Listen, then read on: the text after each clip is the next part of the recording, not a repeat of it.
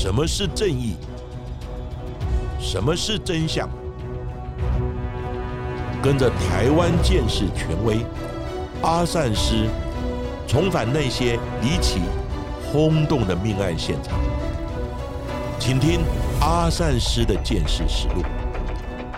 各位听众朋友，大家好，欢迎收听今天的阿善师的见识实录。我是见识专家阿善是谢松善。大家好，我是子荣。在前几天二月十三号的时候。中正大学犯罪研究中心及犯罪防治系也发表了二零二二年全年度的台湾民众对司法及犯罪防治的满意度的调查报告。那在这一次的调查报告当中，其实有八成三的民众是认为在住家附近的治安状况是良好的。不过，对于法官的公正性的满意度却只有三成二八而已，显示民众对于法官的公正性仍存在着比较高的负面态度哦。那我。们一起回顾到去年在台湾发生的重大刑案当中，最受瞩目的案件，应该就是我们曾经也在一百五十一集当中谈到的台南杀警案。在一次案件当中，就夺走了两条远警的性命，同时也引发了外役间非常大量的讨论问题。而在这一次的调查报告当中，其实民众最有共识的就是故意杀害警察应该判死刑。在民调的结果当中，有百分之九十点五的受访民众赞成杀警应该判处死刑，而其中也有高达百分之五十五的民众是非常同意判处死刑的。可见这类的杀警案件，其实也引起了台湾社会大众的恐慌以及民众的反感。但是。台湾现在三审定验的判死刑的人数共有三十八人，那其中就有三人是犯下杀警案件的。那外界也质疑，为何不尽快执行死刑呢？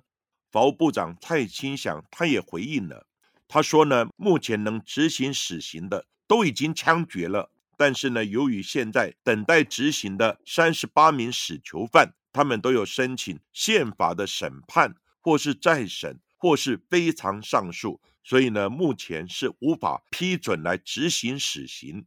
像是呢，在我们节目之中曾经谈过的金氏媳妇林雨茹，以及随机杀人的黄富康，还有呢，就是路政绑架案的邱和顺，以及呢，由爱生恨的富二代的王宏伟杀女友等等这些人犯，都被判处死刑多年了。但是目前都还在尚未执行死刑，不过已经定验的受刑人名单之中。当然，死刑执行与否的问题，我们也在节目之中讨论了许多次。每个个人或是团体都有他们不同的论点和看法，我们予以尊重。也在每一次台湾重大刑案发生之后，就会有死刑存废与否的议题上面的争论。但是这也是台湾社会宝贵的地方，每一个人都可以自由发表他自己的看法，都可以对时事加以评论。我想，经过各种不同声音的集合，都能成为台湾司法以及犯罪预防进步的力量。那今年国立中正大学所公布的台湾民众对司法与犯罪防治满意度的调查结果，发现。民众对警察维护治安工作的满意度有七成三，都维持在七成以上的正面肯定。但是呢，却发现至二零一九年，当时的民众对警察治安工作的满意度是八成九，它是很高的数据。但是呢，却逐年的下降。那我想呢，这可能跟几件的重大刑案有关，譬如台南的杀警案。南投的牛樟芝之父遭枪击案，还有台南的八八枪击案，以及呢前一阵子柬埔寨以及国内呢一些诈骗案件、囚禁凌虐求职者等案件呢是有关的。那这也提醒我们的政府以及治安单位呢要重视这些问题。另外，调查也显示，民众呢对诈骗犯罪的防治有五成三他是不满意的。显示呢，民众对近期诈骗案件仍存在很大的担忧跟不安。另外，受瞩目的是，因为近年来呢，发生数起的杀警案件。那中正大学这一次的调查，他新增了故意杀警的行者民调，结果呢，有高达九成零五的民众，他们是赞成故意杀害警察人员应该判处死刑。其中呢，非常同意判处死刑的也占有五成五。那阿三师也认为，故意杀警案是应该判处死刑，因为警察是民众的保姆，但是警察也需要国家的法治来予以呢适当的保护。还有对于法官公正性的满意度呢，却只有三成二八，跟前一年的调查结果呢，其实差距不大。那这个调查呢，就显示民众对法官的公正性仍存有比较高的负面态度，因此呢，政府才积极的推动立法，制定了国民法官法。那从今年开始，国民法官法就要上路了。你认为法官的公正性呢有问题，那就由民众自己来当法官。当然，它的成效以及评价呢？仍有待后续的观察以及呢评估。那如果大家对于这一次的调查结果是有兴趣的话，也欢迎大家呢可以上网搜寻中正大学犯罪研究中心及犯罪防治系相关的一个调查报告，在上面呢大家也可以来一起做研究。而另外呢，我们在今天的节目当中也来谈谈一起死刑定验但是尚未执行的重大刑事案件。这名的死刑犯一共犯下了三起的杀人犯，而犯案的时间也横跨了十年。原本其中一起老夫人的命案，因为当时苦无证据，所以迟迟无法侦破。不过就在凶手十年之后再次犯案时，透过了 DNA 的比对，又让多年前的悬案再次的水落石出。这一名目前已经在狱中关押二十年的死刑犯，就是张仁宝。张仁宝的犯案手段非常的冷血凶残，就连八十多岁的老妇人都惨遭他性侵虐杀身亡。而多年之后，也因为吸毒与同居女友发生口角，愤而将他杀害，装入了行李箱当中弃尸。到底张仁宝的犯案历程是什么？三起的杀人案件如何串联在一起？那悬荡多年的老妇人悬案又是怎么样发现的呢？阿善石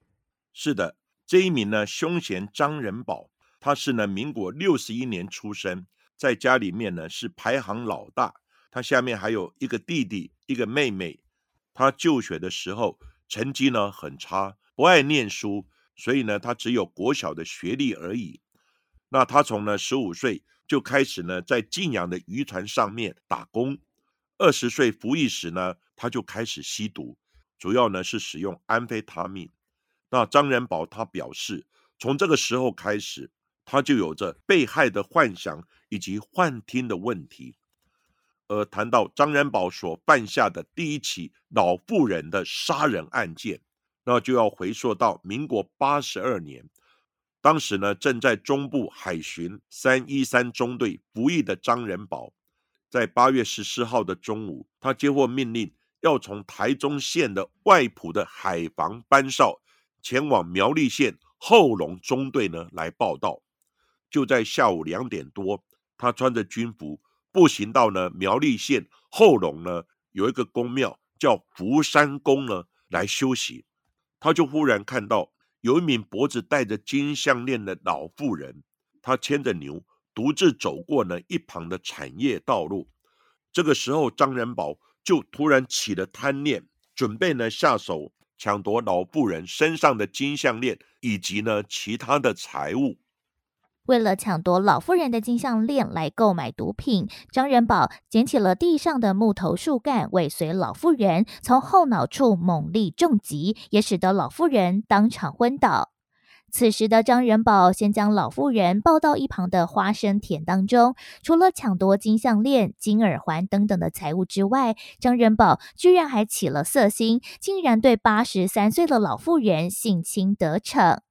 生怕穿着军服的他会事迹败露，所以张仁宝一不做二不休，决定杀人灭口。他先是拿起一旁的石头往老妇人的脸上砸了下去，并且拿起放牛用的尖锐铁桩往老妇人的胸口刺了至少七次，导致老妇人的肺叶出血、胸腔积血，不幸死亡。更狠心的是，他还将铁桩插入了老妇人的肛门当中，再用牵牛的牛绳在颈部绕了两圈，来企图破坏尸体。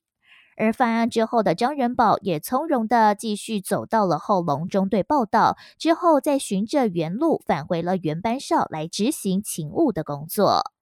当天，老妇人的家属看见呢，哎，牛走回家了，但是老妇人却不见踪影，所以呢，就急忙的到处来寻找老妇人，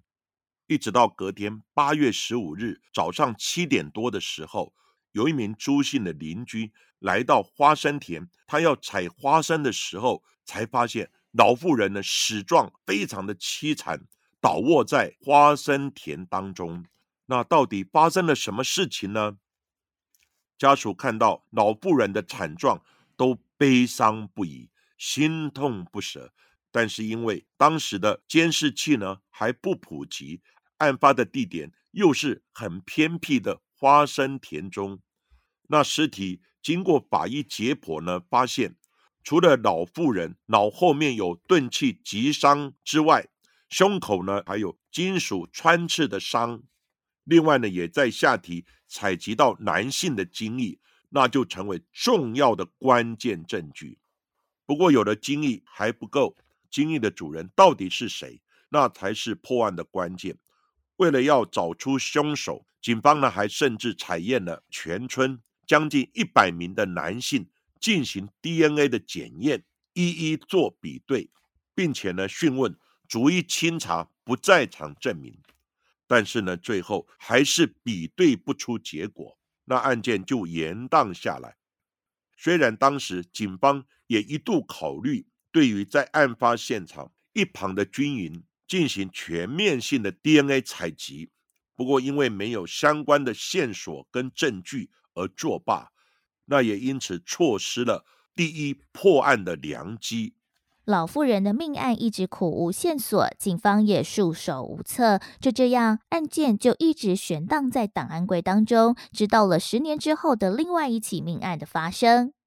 张仁宝在民国九十二年的台北市士林区再次犯下了一起相尸命案。听说当时阿善师也有到现场进行了见识，老师还记得当时在现场的状况大概是如何吗？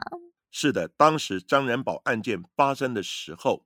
我们建制中心就接获分局的通报，那就由我带队到达现场进行相关的勘查采证工作。结果我们就在。被害人余姓的女子，她租屋处的现场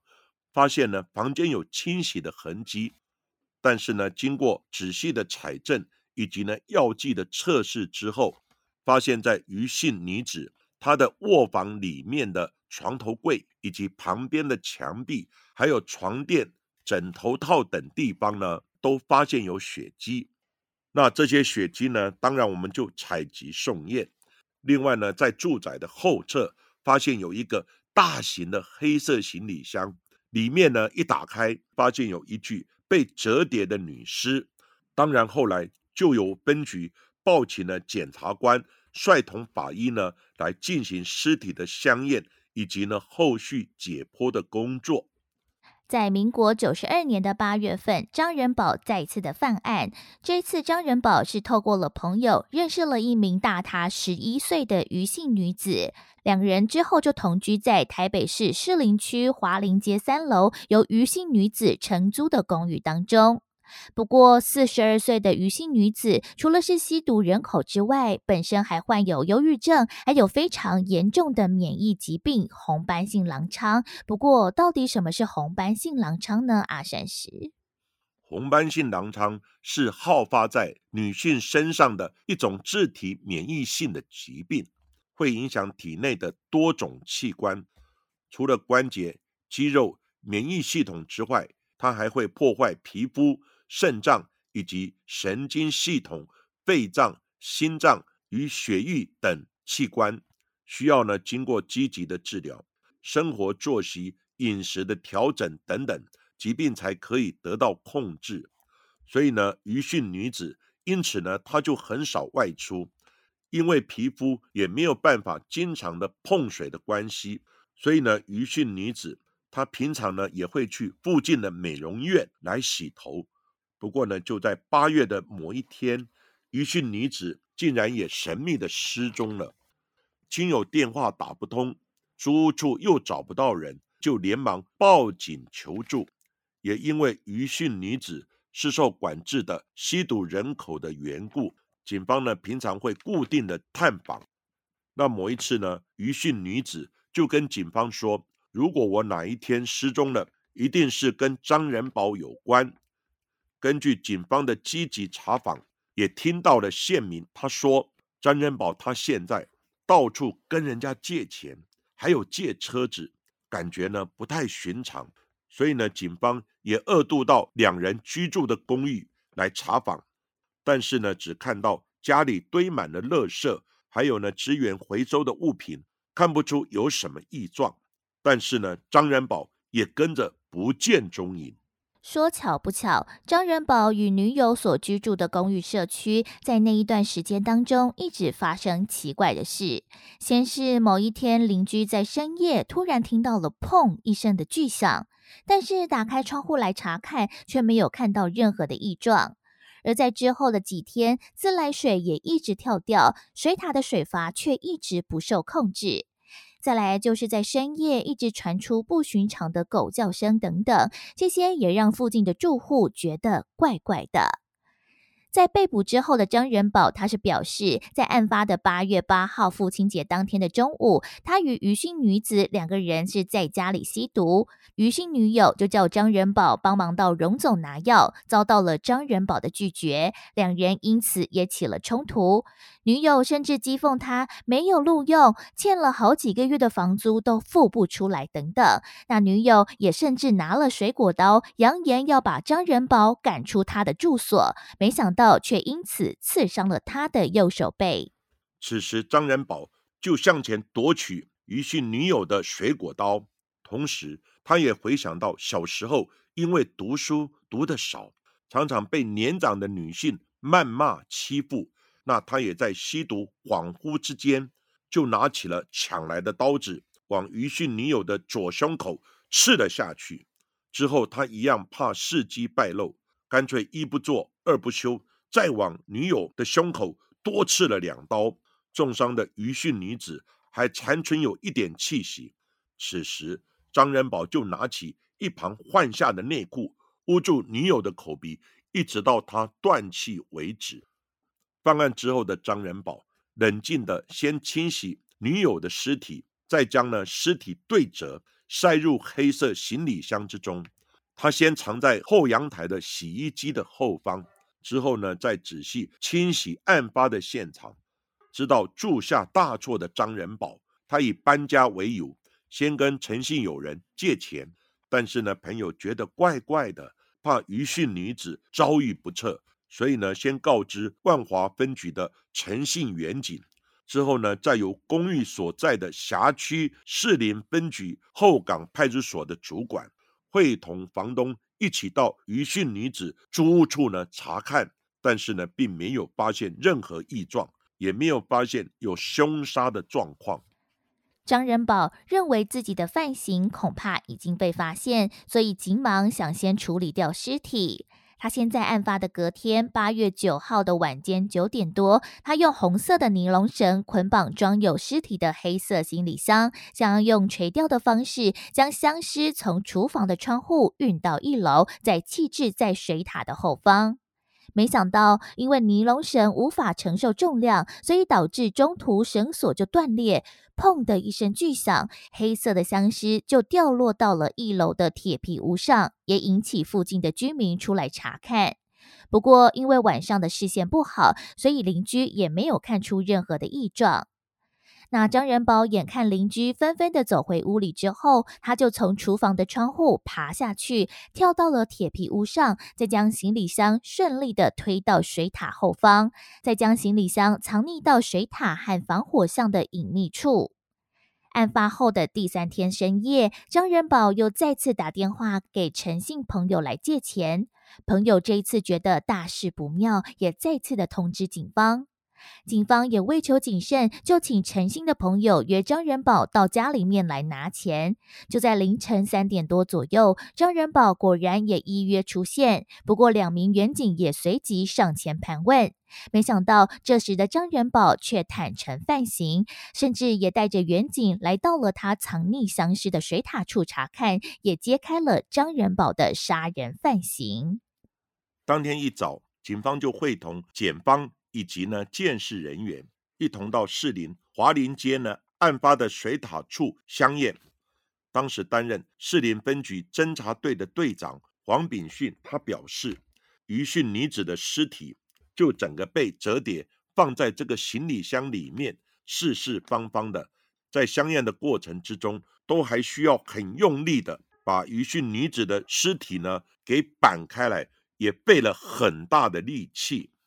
那这个案件在经过呢鉴识中心的专业鉴识人员呢勘查采证之后，在现场的卧房，像床头柜以及旁边的墙壁，还有呢床垫、枕头套等地方呢，都发现有血迹。后来呢，这些基证送到呢 DNA 实验室检验的结果，血迹呢跟被害人余姓女子的 DNA 型别是相符的，显见呢杀害的处所。应该就在卧房的床铺上面。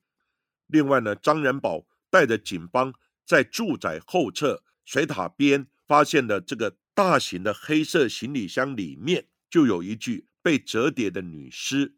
后来经过法医相验以及解剖的结果，尸体已经腐败了，头发呢也脱落了。那在头部右颞枕处以及呢左枕部的地方。有发现钝击的挫裂伤，研判呢可能是打斗的过程所造成。另外，死者在耳、鼻、口跟颈部均没有发现有外伤，那腹部及四肢也没有异常，也未发现有抵抗的伤痕。但是在死者的胸部发现有三处的穿刺伤，那因为这个刀伤深入及于心脏，因此也造成出血性休克。导致死亡。那后来警方也在凶嫌呢张仁宝的身体上面发现了右手背有一刀伤。那嫌犯他说是死者与女拿水果刀所划伤的。在现场呢也有查获一把水果刀。那在刀柄跟刀刃接缝的地方有被害人与女，还有呢凶嫌张仁宝以及另一位不明人士的 DNA 型别。那整个案子。应该算是罪证确凿。那本案的尸体呢？因为被压，因为被压着在行李箱里面，再加上呢死亡多日，所以呢尸体已经僵化定型，而且腐败严重。因此呢，在相验的时候，要把尸体绑开呢，的确也费了好大一番功夫。那尸体呢被放在皮箱里面，可能呢腐败呢会加速。那其实呢，其他的相验程序以及后续的解剖工作，其实呢，跟其他命案尸体呢在开放的空间呢，它的步骤呢跟药林其实也大同小异。不过，也因为这一次张仁宝的犯行，让他有了 DNA 的建档，也因为有了新的比对资料，也让张仁宝在民国八十二年八月十四号所犯下的苗栗老妇人的命案曝了光。而当时负责 DNA 资料比对的时任刑事局法医室的组长黄女恩组长，他就表示，这个案件让他们非常惊讶，因为事情已经发生超过了十年的时间，没想到张姓犯嫌的 DNA 居然跟民国八十二年八十三岁老妇人命案身上找到的 DNA 简体是一样的。而时任的士林分局的侦查队长黄炳训，就将八十二年老妇人命案的资料调出来给张仁宝查看。没想到他马上吓得频频颤抖，因为他的手铐是铐在门杆上，所以金属碰撞的抖动声响让他印象非常的深刻。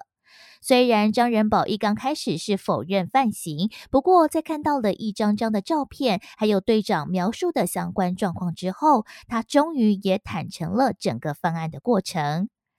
警方也同时调出，他在残忍杀害了苗栗老妇人之后，就在隔年的民国八十三年服役完之后，回到嘉义老家，因为不满母亲的同居男友时常对他大声咆哮，也对妈妈拳打脚踢，所以就在跟他发生冲突之后，就将母亲的同居男友杀死，也因此遭判刑十二年六个月的徒刑。不过，已经早在民国八十八年假释出狱。没想到，在出狱之后的短短四年之后，张仁宝又再次犯下了残忍的罪行。他一共也杀害了三条的人命。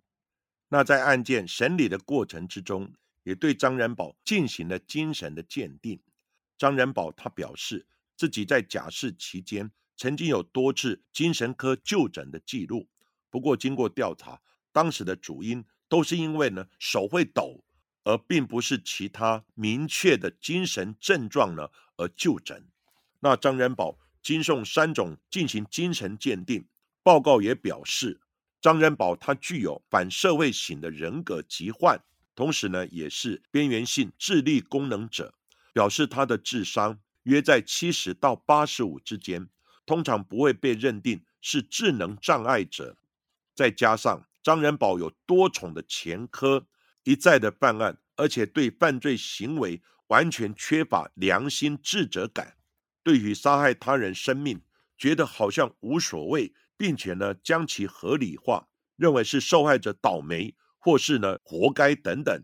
而于犯案之后大多能冷静的进行处理，很少慌张，并且呢迅速可以回复到正常的生活。